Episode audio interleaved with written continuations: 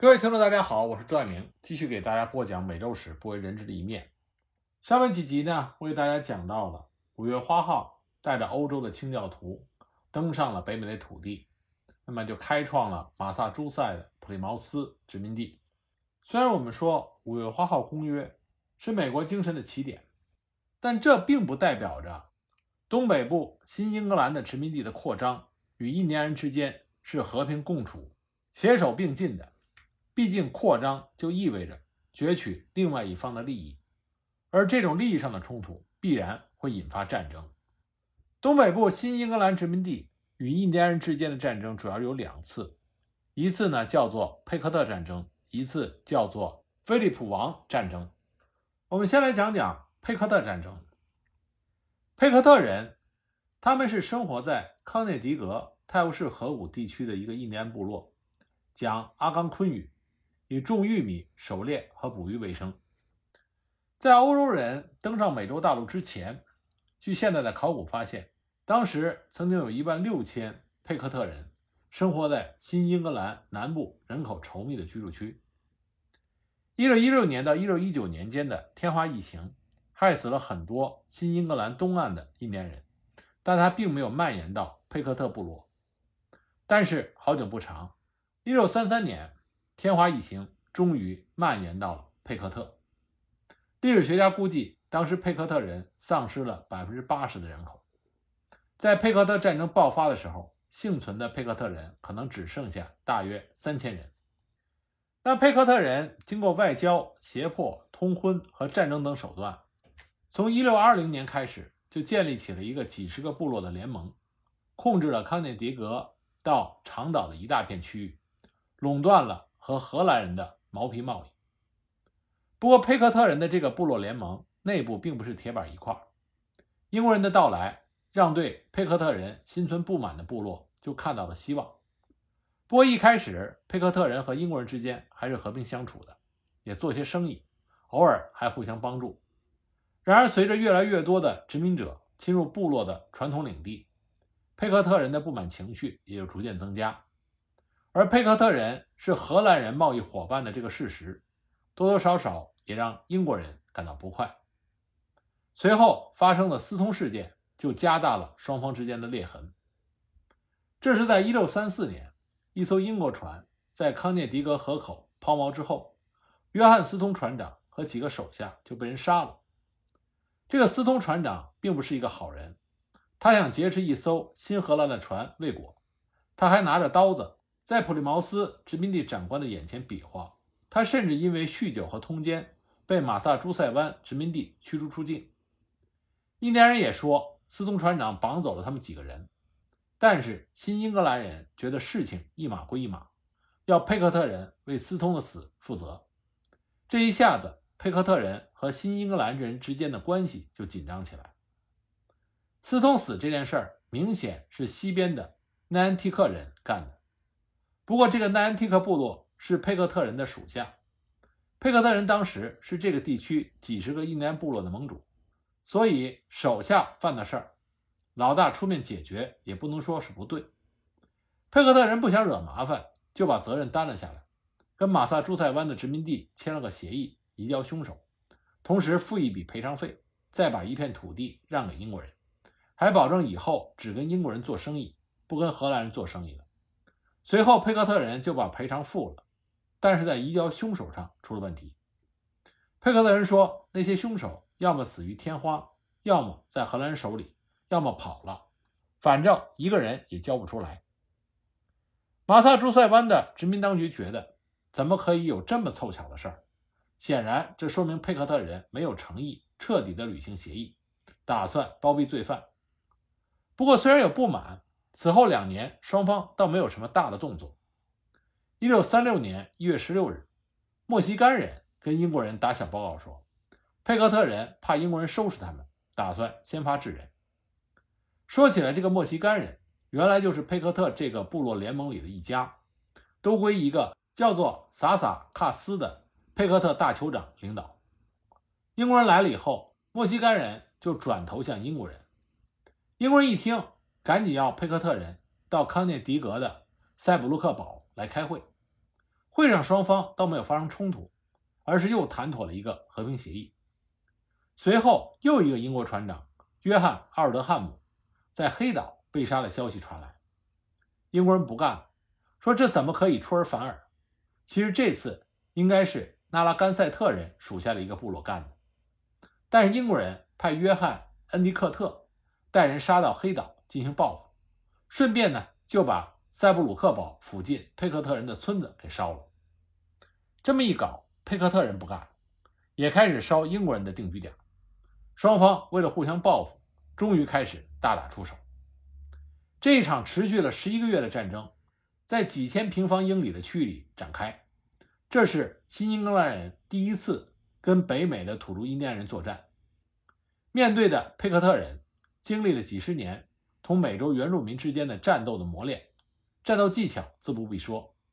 他们还跟荷兰人交过手，对欧洲人的打法也不陌生。因此，在战争初始的六个月，尽管佩克特人在弓箭上，无论是射程还是杀伤力上比不上英国人的火枪，但他们善于利用地形和机动性的优势，几乎打赢了每一仗。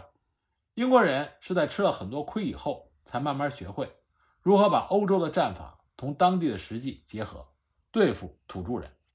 冲突的转折点发生在康涅狄格殖民地，这里的殖民地。在一六三七年五月一日也加入战争之后，这是因为佩克特人袭击了康涅狄格殖民地的威瑟斯菲尔德，残杀了很多的妇孺，这样就使得英国的殖民者联起手来，拉上了印第安的盟友，发起了反击。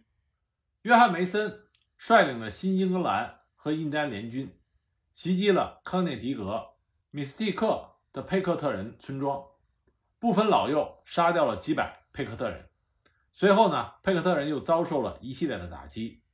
一六三八年九月二十一日，佩克特人被彻底的打败，俘虏被分给了英国人的印第安盟友做奴隶。佩克特人从此就成为了历史名词。大约有一千五百名佩克特战士阵亡或者被追杀，其他人则被捕，被分发为奴隶或者是家庭的佣人。一些人逃到了长岛，并加入当地的穆赫克人。和奈安提克部落，最后一些人返回了他们传统的土地，与留下来的友善的佩克的家庭同居。至于沦为奴隶的人，大多数赠给了当时与新英格兰人结盟的印第安部落，被卖去百慕大的也有不少。当时与新英格兰人结盟的主要是墨西哥人和纳拉甘西特人，不过墨西干人对于佩克特俘虏极其的残忍。以至于后来呢，康涅狄格殖民地的官员要把这些俘虏带走加以保护。佩克特人的人口迅速的衰减。一九一零年的时候，美国做人口普查显示，佩克特人的人口当时只有六十六个人。说完佩克特战争，我们再说说菲利普王之战。那么听到菲利普王这个名字的时候，很多人以为这是某个欧洲国王的名号。其实呢，当时这些英格兰殖民者称的菲利普王。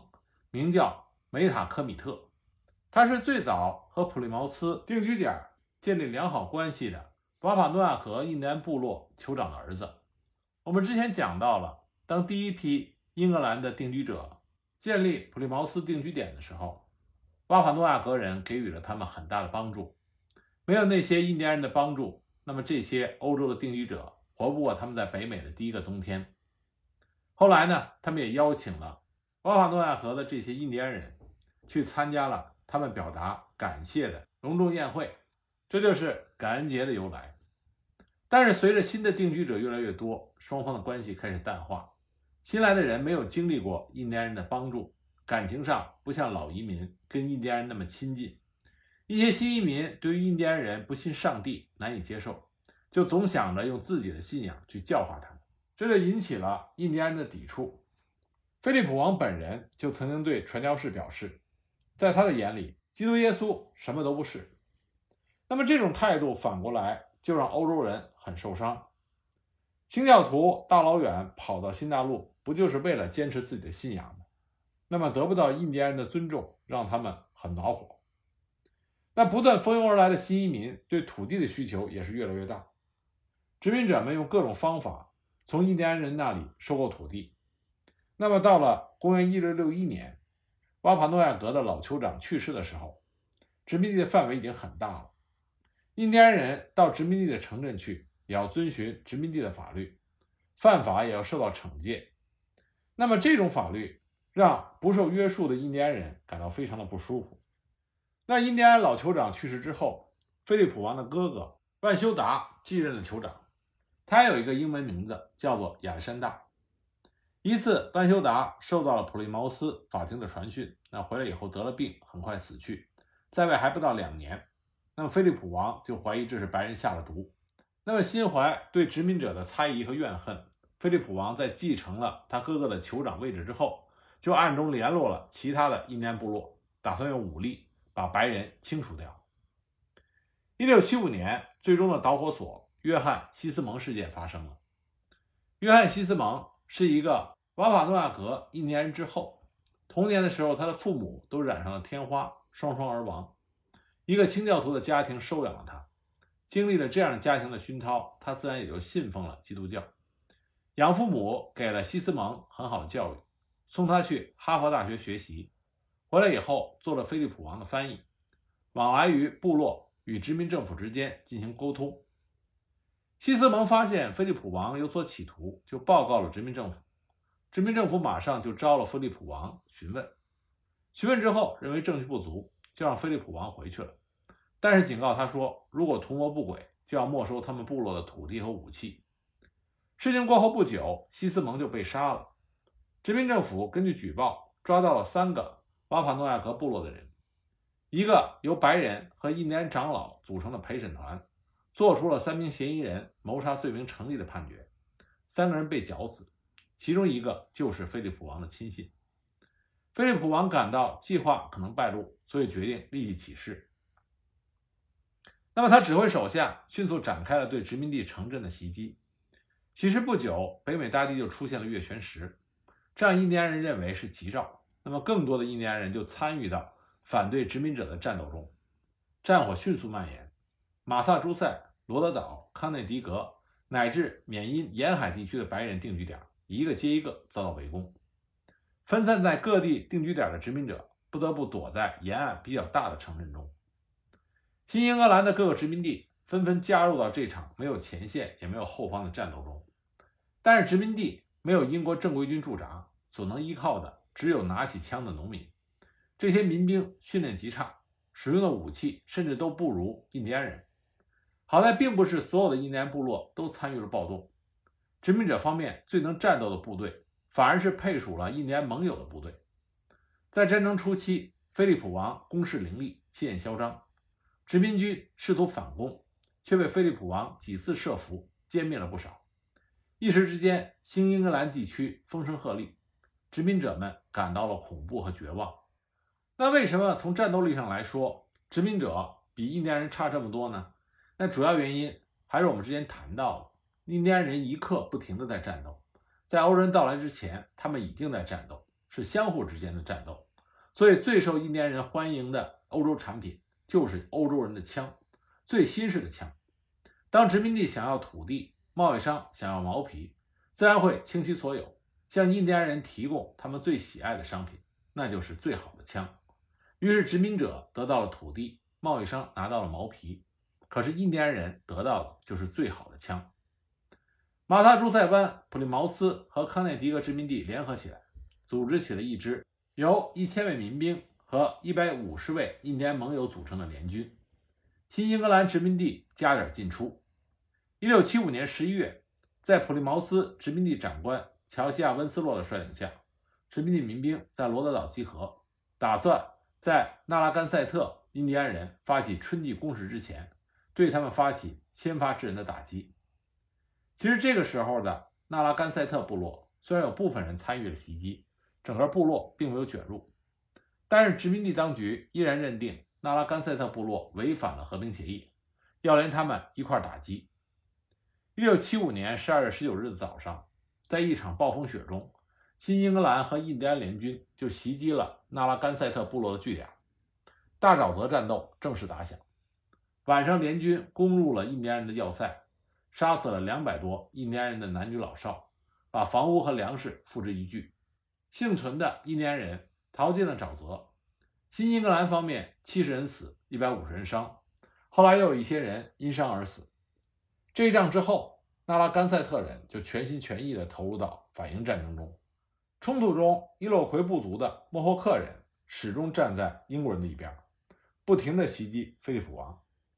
有说法是，菲利普王为了拉莫霍克人跟他一块打英国人，设计派人去袭击莫霍克人，企图嫁祸于英国人。